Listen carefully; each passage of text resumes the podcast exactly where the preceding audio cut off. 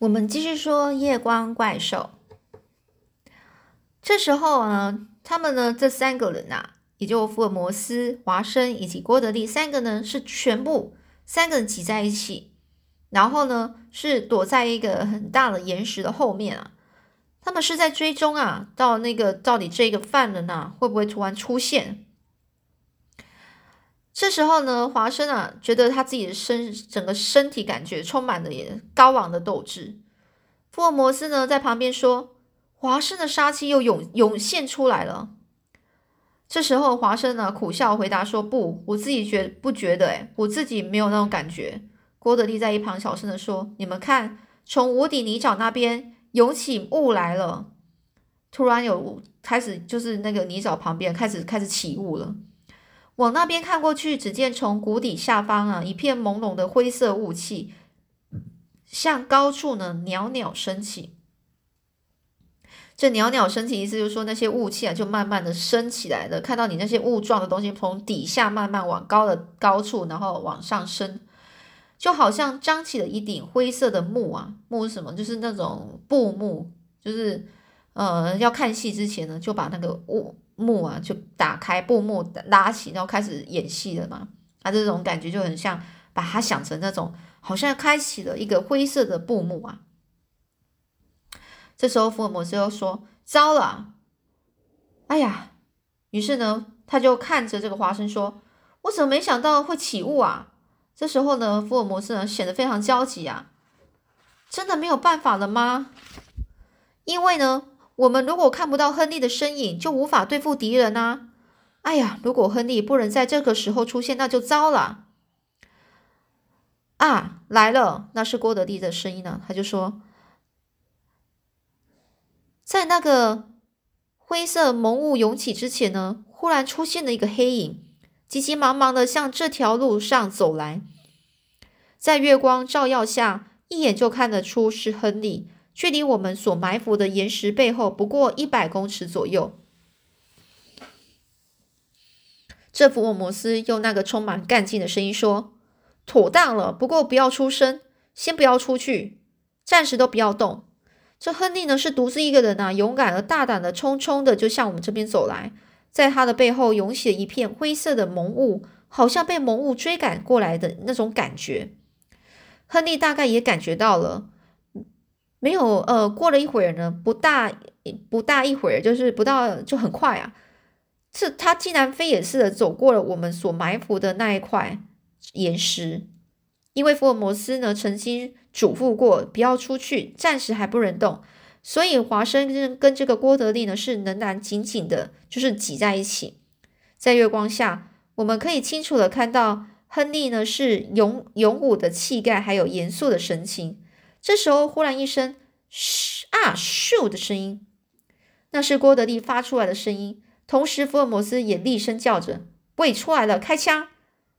这时候呢，华生立刻站起来，只见到。从那个灰色的浓雾里面，突然跑出了一只庞大的夜光怪兽。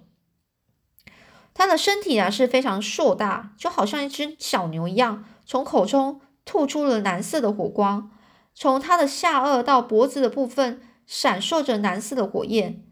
这个怪兽，它目光炯炯啊，目光炯炯就是眼神啊，非常就是很很严厉那种感觉，很很凶的样子。然后对着亨利啊，整个冲过来。郭德利立刻发射两枪，郑华生啊也不断的扣动扳机，但是他记不得射出几发子弹了。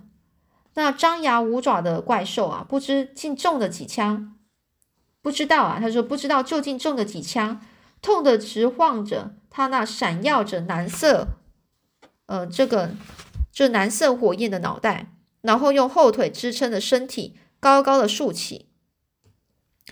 哎，也分也分不清楚到底是华生还是郭利郭德利所射出的枪弹了。这时候呢，这个怪兽他突然就吼了几声之后，调转身来，连连翻带滚着往背后的浓雾里逃去了。这福尔摩斯啊，厉声啊，指挥着说：“追上去！”好像射中四发，但都没有击中要害，没有击中要害。这个郭德利啊，奋不顾身的就领先向那个怪兽追过去了。福尔摩斯跟在郭德利后面。华生从来不曾见过福尔摩斯跑这么快。华生担心着亨利，边跑边回过头来看他。华生，华华生，这个亨利啊，是整个面无人色，在后面呼叫着。我想他大概是吓坏了。这个，这个华生这样就这样说，这样想。快点拿出勇气来吧，亨利！华生呢就鼓励着这个亨利啊。这时呢，最前面是福尔摩斯，其次是郭德利少年，再其次就是我和亨利。我们是排成一列，向灰色的魔物追过去。四个人就像在赛跑一样，追逐着那个魔犬。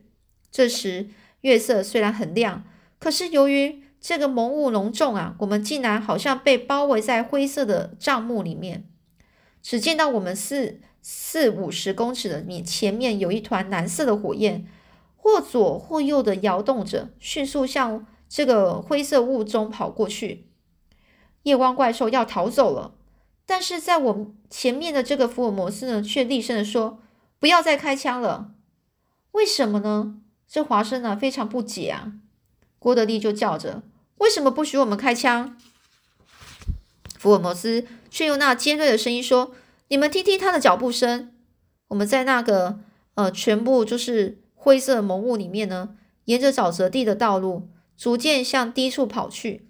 到处一片泥泞啊！那夜光怪兽就在不远的前面。虽然我们还没有击中它的要害，但因为它已经中了四发子弹，腿啊已经开始跛了，跛了就是没办法好好走路啊，无法再跑快了。在这种情况下，福尔摩斯为什么命令我们不许开枪呢？难道是想活活的把他逮住，再用铁链给他拴起来吗？正华生啊正在边跑边想的时候，突然他的心里一跳，是另一种脚步声，不知道是谁在夜光怪兽的前面正往前奔跑着。郭德利啊也似乎察觉到了，就在福尔摩斯的背后叫说：“有一个人在前面。”你可要留意啊！机会不可错过啊！追上去吧！福尔摩斯啊，大声的叫喊着。我们四个人呢，就在这烟雾迷蒙中呢，急剧的对着那夜光怪兽和另外一个人呢追去。脚底下是崎岖不平，鞋子也湿透了。我们追到哪里为止呢？这华生呢，已经跑的整个上气不接下气了。这时啊，听在前面的有完了，哎呀啊，那是的那濒死拼命挣扎的声声音啊。紧随着又听到了倒在地上而发出的咕咚的声音。刹那间呢，夜光怪兽的蓝色火焰也消失了。福尔摩斯用枪接连着射击，只见那夜光怪兽就在不远的面前站立起来，狂吼着。接着或左或右的晃了几下，咕咚一声倒了下去，动也不动了。福尔摩斯、郭德利、亨利和华生四个人马上是朝着这个夜光怪兽飞跑过去。那个郭的郭德利也突然大声讲：“啊，是史迪波尔顿啊！这怎么一回事啊？压在夜光怪兽身底下，仰仰面，整个朝嗯，整个脸啊是朝天躺在那里的。”竟然是博物学家史迪布尔顿，他的咽喉啊，就是喉咙啊，被夜光怪兽的利齿咬断了，鲜血从这个脖子下一直流到胸前，气已断，就是已经死了。夜光，呃，他的右手啊是拿着一个长长的粗粗铁链子，左手握着一件黑色的东西。啊，刚才我和他还在一起吃晚餐呢。泰迪摇着头说：“不。”你哪里知道？在你离开他家之后，他立刻带着这个畜生，可能是骑脚踏车追到这里，然后他解开这怪兽的铁链子，这怪兽就像你所所走的那条路上追了上来啊！这个这一段话，这个前面就是亨利就本来是说他不相信啊，怎么会这个博物学家史迪布尔顿呢？怎么会在这里呢？我们刚刚还在一起吃晚餐呢。接下来，他就这边刚刚说的那个，在你离开家之后，就是在这个亨利离开之后，离开这个博物学家的家之后呢，这个博物学家就立刻带着这个畜生，就是这个野兽啊，然后骑着脚踏车呢追追追这个亨利追到这里。这福尔摩斯就这样分析的，这样讲啊。然后呢，他他解开了这个怪兽的铁链子，然后这怪兽就像你所走的那条路追了上来。之后呢，他自己也跟着上来，为的就是要看你死时的那个样子。真是千钧一发！那只怪兽追在你后面，刚好离开那那个那个灰色的雾啊，正想要猛力扑上往往你身上扑上去时。刚好被埋伏在这里的郭德利和华生接连射了几枪，虽然没有命中要害，却也射中了四发子弹。不过出乎我意料的是，今天晚上这无底泥沼一带突然起了大雾。若不是你早点冲出这个那些灰色的雾雾气雾气呀，那后果真是不堪设想。这是我的失策啊，亨利，我向你，呃，就是。道歉啊！福尔摩斯啊，郑重其事的就向这个亨利鞠躬。亨利瞪着他那一双黑色大眼睛，就说：“哪里呀？多亏你们三个把我从这个九死一生的环境危险环境里面拯救出来，这种恩德我一生一世也不会忘记啊！”这亨利啊是非常感激的这样说啊。你就别那么说了，我我会觉得不安的。这时呢，这福尔摩斯啊，你。就看着这躺在地上的这个史迪布尔顿，还有夜光怪兽，又说：“我本来的意思是想要把他活活的逮住、捉住啊，所以才叫你们不要再开枪。想不到这怪兽被击中四枪之后，大概是痛得发狂了，又因为在这个整个灰色大雾里面看不清楚对象，竟然朝着他的主人扑了过去。”而这个我呢，是为了救史迪布尔顿啊，对着那怪兽的后脑射了一发子弹。可是已经晚了，这个怪兽竟然把事主他自己的主人的喉咙给咬断了。哎，这也是我的失策。我不但不敢承担是世界第一大侦探的这个头衔，简直是一个奇笨无比的侦探啊！这福尔摩斯非常懊丧的自责着，一面又向着亨利笑着说。你还认得这博物学家手里拿的这件东西吗？诶，这亨利啊，就弯下身子啊，仔细看，这是什么啊？然后又站起身来，啊，这不就是我在旅馆里丢的那只黑皮鞋吗？这亨利瞪大了眼睛啊，非常惊讶。是的，这位博物学家啊费尽心思啊，混进旅馆去，最先偷了你的一只黄色新皮鞋，但他立刻发现那是你刚刚买来的皮鞋。还没有沾到你身体的气味，所以又再混进去偷了这只旧皮鞋。哎，也真是用心用心良苦啊！哦，原来如此啊！亨利的脸啊，整个是更惊讶了。当然了，这怪兽的原型就是眼前这只黑而且大的猛犬。养它的主人啊，就是史迪布尔顿啊，经常把这个旧皮鞋的气味给它闻。它闻习惯之后，每到晚上啊。只要把铁链子啊松开，他就会到处去寻找那身上有这种气味的人。一旦遇到了，就会扑上前，然后去咬死他。我想在这个大雾里面啊，他错把雾四主啊咬死，说不定是闻了这个史迪布尔顿手中那只鞋子的气味，一时看不清对方的面面孔，才扑过去。那杀人魔施尔电就是因为穿了从这个总总管巴利马手里拿到了你那件薄外套。被怪物啊闻到了那种气味，就追赶过来。这他从山顶上跌下来摔死的。哦，那杀人魔竟然变成了我的替死鬼了。是的，遇到像那样闪烁着蓝色火焰的硕大怪兽，就连那杀人啊、杀人魔啊不眨眼的这个杀人，就是杀人不眨眼的这个射电啊，也会被吓得整个走投无路。从这个山体上掉下来，然后以导致他的他的颈颈骨折断死去。当这个史迪波尔顿呢，在我们面前发现那谋害的目标错误的时候，虽然大感意外，但是他却丝毫不动声色，简直就是像恶魔一般的人物啊！这躺在地上的魔犬，当我跟郭德利翻过他那巨大的尸体来看时，他嘴里还吐着蓝火。在眼睛的四周以及脖子以下，一直一直到这个胸部的皮毛上，还闪烁着蓝色火焰。这时候呢，郭德利好奇的问：“福尔摩斯先生，这蓝色的火焰是什么东西啊？这福尔摩斯呢，就把左轮放进口袋里呢，又挑出平常用的烟斗，向郭德利说：“啊，你摸摸看。”哦，这少年侦探啊，郭德利弯下身啊，就把他的右手伸进魔犬的嘴巴里。这是什么啊？他的手指呢，竟也沾满了蓝色的火焰。福尔摩斯啊，连吸了两口烟，就说：“你猜猜看，这火焰真是奇怪，一点也不会觉得烫哎。你不知道吗？那就是磷，磷是能够发光而没有热度的东西啊，是磷，那是博物学家动的脑筋。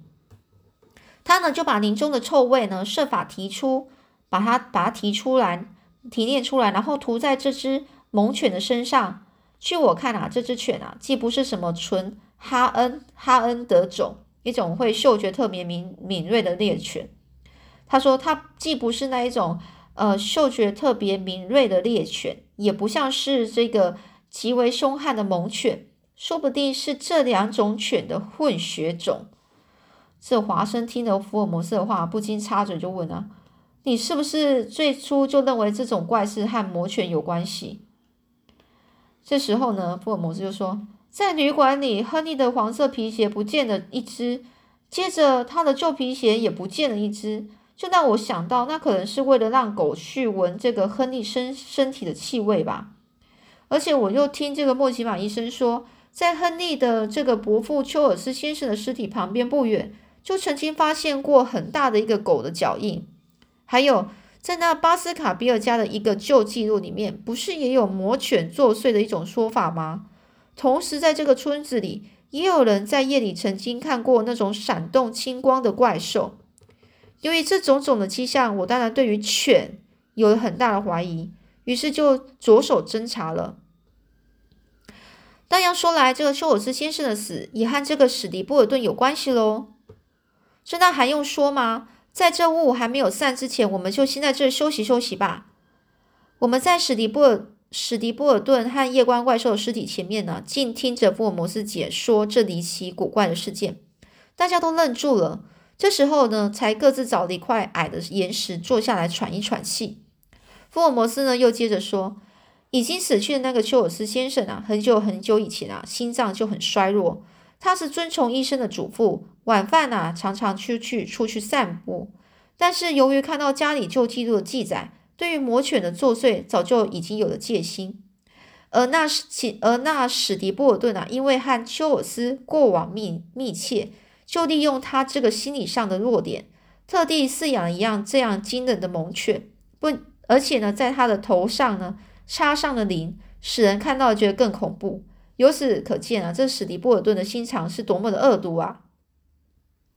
我们三个人对于这个福尔摩斯这现场的解说啊，都心情紧张的在聆听着。这恶魔一般的史迪波尔顿呢，他呢是故意要谋害这个丘尔斯先生，就趁着丘尔斯丘尔斯在晚上散步的时候，把这个可怕的夜光怪兽放了出来。那训练有素的畜生闻到了丘尔斯先生的体臭，就整个是张牙舞爪的追踪而来，在过度的惊恐下。那原本心脏衰弱的丘尔斯先生立刻就倒闭了。事后，经法医和这个莫奇马医生的检验，都说没有他杀的嫌疑。但是真正谋杀他的，就是这恶魔一般的史迪波尔顿。这时呢，四下里呢，浓雾渐渐消散了，金黄色的圆月呢，依然明亮的悬挂在天空上。华生从旁边啊，就问一下，就问这个福尔摩斯啊，这前一代的巴斯卡比尔家主人。既然已被史迪波尔顿谋害了，而这新的巴斯卡比尔家的主人亨利，他又处心积虑、时时追踪，不肯放手。这身为一个这个博物学家，真可以说是恶性重大了。可是我还是觉得非常奇怪，是这个这个博物学家到到底为了什么要这么做呢？也就说，他想知道动机啊，他杀人动机是什么啊？当我啊，这个福尔摩斯说啊，当我从这个莫奇马医生的口里知道丘尔斯先生暴毙的时候，身边有狗的脚印，又知道丘尔斯生前过往密切的朋友只有医生莫奇马、博物学家史史迪波尔顿和天文学家富兰克林三个人，在这三个人中，医生和天文学家不可能有，不可能和狗有什么关系。而史迪波尔顿先生虽然不是动物学家，但是博物学家似乎知道的和狗有关系，似乎多少和狗有关系了，就说他的那个职业啊。所以啊，当这个华生和这个亨利啊，以及莫奇马医生啊，你们三个人从伦敦出发之后，我呢就开始对史迪波尔顿进行了侦查了。这时，亨利呢就开口问啊：“那到底是为了什么啊？”史迪波尔顿是他改过的名字，他原本啊叫做罗加巴斯卡比尔哦，就是原来啊，他那个整个是大家都不知道说这个。这个博物学家到底是为了什么？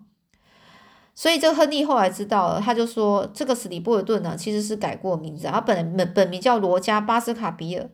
哈，巴斯卡比尔，这个亨利啊，就整个是哦哦，前面是说啊对，然后这一个这个哦，他就去改过名字，这件事情是这个可能是那个福尔摩斯去查的啊。亨利呢是愣了一下，然后呢，华生也觉得很意外。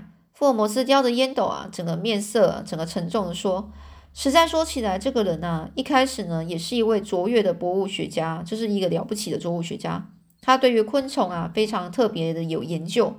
他曾经发现过有一种稀奇的飞蛾，向学术界提出报告，而且将那个飞蛾啊安上了他自己的名字。只要他肯努力不懈的钻研下去，就是努力的给他研究下去了，说不定就会成为一个大博物学家。”诶可是有一次呢，在他调查自己血统和祖先的门第时，发现他和这个巴斯卡比尔家的血血缘关系仅次于丘尔斯跟亨利两个人。如果能够设法把这两个人除掉，则巴斯卡比尔家那数不尽的田园如田园财产啊，都将归他所有。由于这一念之差，就像就使他像这个恶魔一般的千方百计的毒手。你们看他多可惜啊！如今竟变成这样的下场。在月光的照耀下，不远的左方有间敞开的原始石室。我们四个人站起身来，向那边走去。室内整个光线非常暗淡。进去吧。结果看到什么呢？郭德利大胆的领先走了进去。真是初生之犊不畏虎啊！就是很年轻啊，然后可能经验不多，所以他就比较比较比较比较勇敢。我们三个人就随后走进去。亨利呢，掏出的手电筒说：“哎呀，这里这是一个可怕的地方啊！”他呢，整个是眼，整个眼睛是朝着地下，然后开始待在那边不动了。在脚底下七零八落的摆了许多骨头，其中有一块好像狗的头颅啊！哎呀，这时候呢，这个华生的心里就在想：这该不会就是莫奇马医生的爱犬母汪的骨头吧？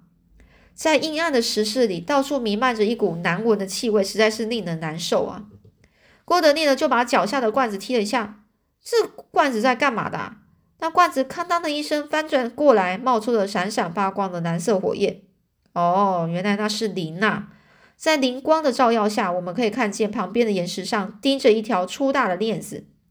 原来这里就是拴那个魔犬的地方啊！亨利是用手电筒向石室照了一遍。就说福尔摩斯先生，像这样巨大的猛犬，不知道史迪波尔顿是怎么弄来的？难道是由小开始养大的吗？这时候福尔摩斯就说了：“不不，在这个伦敦啊，有一间名叫罗斯曼可罗斯曼克劳斯的这个专卖专门卖狗的店铺。史迪波尔顿啊，是从那里选购了这只最凶猛的巨犬，用货车载到这里来。在这个事件发生的刚开始呢。”这我因为判断他和狗有密切的关系，就叫郭德利到那狗店里去调查一下。知道的，郭德利就把双手高高举起，就叫说：“福尔摩斯先生到底是世界第一侦探啊，我是世界第二，华生医生还是应该排到第三啊！”哈哈哈。于是呢，他们那几个人就开始傻笑了起来。四个人再往里面走去，然后有一个小小的出口，通到两幢两座岩石的中间。哎呀，这是后门呐！亨利就向向这个华生说啊，等到走出去一看，眼前就是那片广阔无无底的泥沼，在月光下闪烁着暗蓝色的光辉。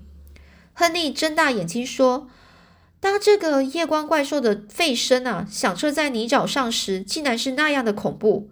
这时呢，郭德利又叫说：“你们看，那里有一辆脚踏车，一定是史迪布布尔顿的。”果然呢，在那个出口的岩石上，有一辆半旧的脚踏脚踏车靠在那里。福尔摩斯先生所判断的一点也不错啊！史蒂波尔顿把我把我从家里送走之后，就骑着这辆脚踏车来到这里。你们真是把我从极度危险中拯救出来。亨利再度表示他感激的诚意，而他呢，又朝着无底洞那边呢，指着高高杆上的一一双闪闪发光的电灯说：“那就是史迪布尔顿家里的二楼。那家伙大概就从这个窗口向这边窥视吧。”是的，说不定还有小型的望远镜呢。他的妹妹贝利尔经常在他哥哥的身边，因为看不惯他哥哥这种恶魔般的举动，才事先发出一一封警告信给你的。那封用报纸印刷字所拼成的信，大概就是这样来的。贝利尔他的哥哥，想必在伦敦的时候就混进旅社，一直跟踪着跟踪着这个呃亨利了。是的，你说的一点都没有错。他呢是非常巧妙的化妆成总管巴利马的样子，连这个我啊，就是福尔摩斯，还有华生啊，都被他耍了。哎呀，这家伙真是不简单啊！但是他化成化妆成总管巴利马又是为什么啊？在旁边呢，就有人说了：“好叫你疑心，就是让你怀疑是巴利马啊，让你们巴斯卡比尔家乱成一团，这也是恶魔的计划之一啊。”当这个案件啊记录完成时，华生就向福尔摩斯问：“那可以出版了吗？”福尔摩斯就说：“你看还有没有什么不妥当的地方要再修改吗？”这华生就说：“哎，我想没有什么修改必要了。有你这名名侦探的解说，再加上我华生医生出马，这情节非常有趣啊。嗯，你想的真周到啊，那就随你的吧。不过怀疑巴利马的是华生你耶。到此呢。”这华生已经无话可说了。这的确是个笨拙的，就说他自己就说啊，我的确就是一个笨拙的侦探啊。好啦，现在所有的谜底都已经揭发揭开了。福尔摩斯，我们在这里还有什么未了的事吗？没有没有完成的事吗？这除了要处理这件事的善后之外，也就没什么事了。我们应该尽快通知总管巴利马，陪着贝利尔小姐前去报警。现在就趁这个月亮还没有。还没有未成的时候，就还没有下山的时候呢，赶快回去吧。就在当天晚上，福尔摩斯和华生、郭德利三个人搭十二点三十八分的快车返回伦敦了。这临走的时候，亨利和总管巴利马以及巴利马的妻子伊丽莎都到车站来送行，显露出依依不舍的样子。好啦。因为这后面呢，故事呢就已经快要完结了，所以呢，我就一直就是直接把这故事给讲完。那我觉得，你觉得这故事故故事有没有很精彩呢？还是你觉得不喜欢呢？或是觉得太可怕了呢？好啦，那我们今天故事就先分享到这里啦。其实我是觉得很有趣的，因为这个福尔摩斯的一些侦探书呢。呃，就是还我还算是蛮喜欢的，因为第嗯，就是读了一些侦探的东西啊，就是觉得很多悬疑的东西还是蛮有趣的，那就分享给大家喽。那我们下次再讲其他的故事吧。